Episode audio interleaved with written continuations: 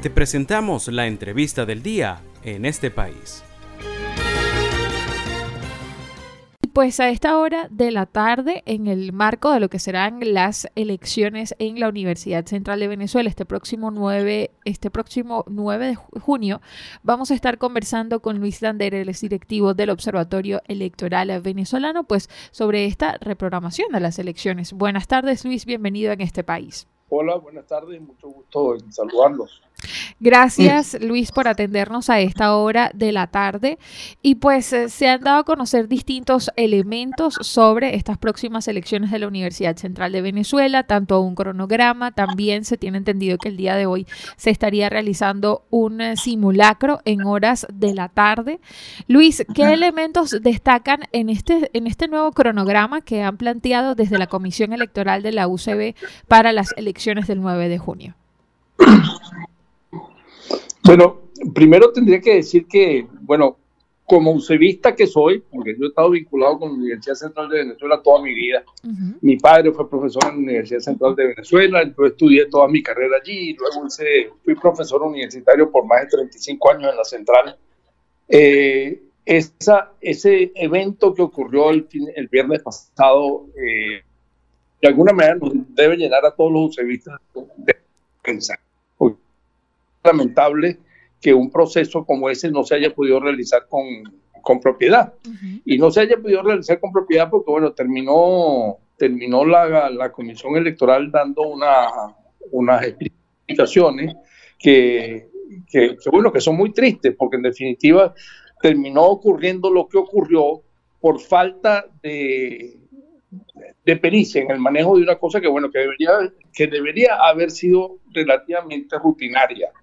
Esperamos que en esta próxima, en este próximo evento que se va a realizar el, viernes, este, el viernes de la semana, eh, no se vaya a repetir la misma situación y que efectivamente podamos contar con una con unas elecciones eh, creíbles para todos, o sea, unas elecciones que, cuyos resultados en definitiva sean los que sean, eh, todos los usevistas entendamos que efectivamente esa fue la, la voluntad tuvimos los eh, al, renovar eh, las autoridades de nuestra, de nuestra eh, alma mater eh, y, que, y que eso, este impasse que ocurrió se haya, se quede efectivamente superado. Porque fíjate que estas elecciones de la Universidad Central de Venezuela tienen una,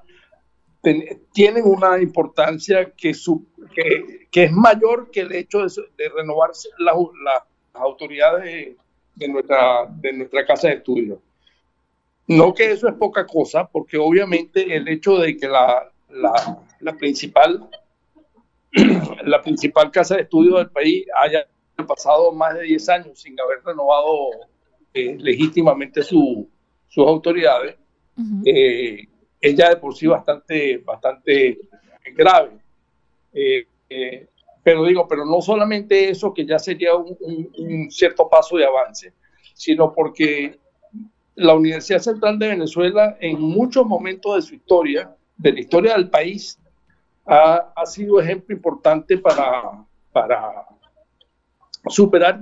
superar distintas crisis que hemos vivido. O sea, recuérdense que la Universidad Central de Venezuela salió lo que se llamó la, la generación del 28, que produjo una lista muy importante y relevante de líderes líderes políticos nacionales que guiaron el proceso de democratización del país. Lo mismo ocurrió en el año 36, cuando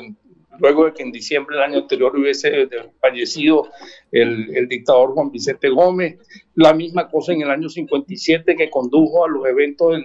23 de enero, donde la participación de los estudiantes en esa jornada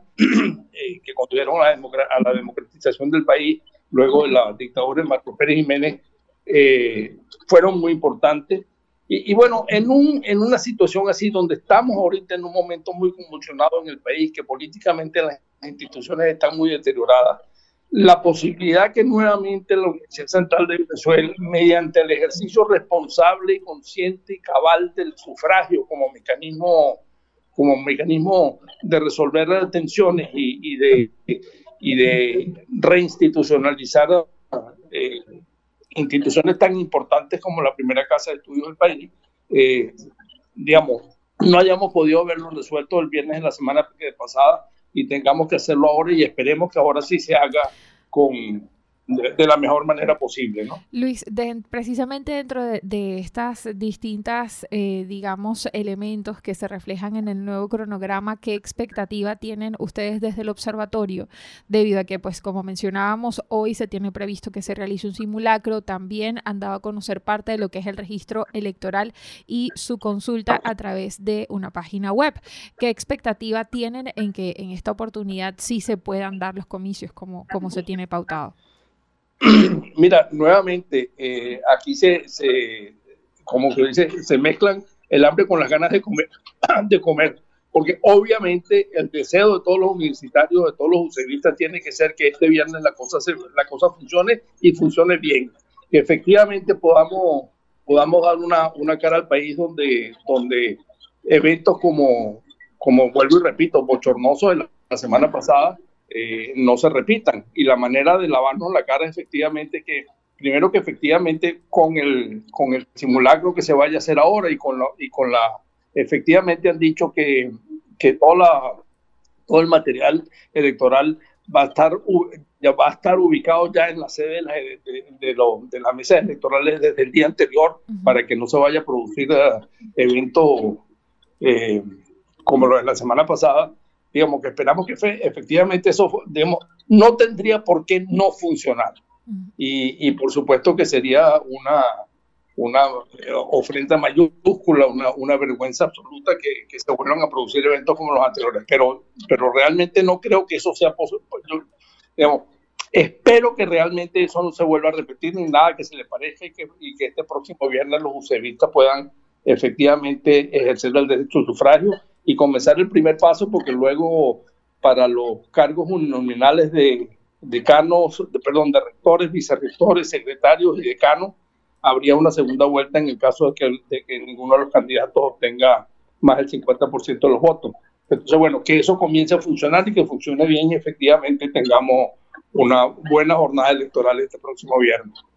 Muy bien, Luis, agradecidos por tu participación el día de hoy. Estuvimos conversando en este país con Luis Lander, él es directivo del Observatorio Electoral Venezolano y pues estuvimos conversando sobre eh, las eh, elecciones de la Universidad Central de Venezuela que se estarán realizando el próximo 9 de junio, después de que pues no se pudieron realizar en la primera fecha pautada que era el 26 de mayo.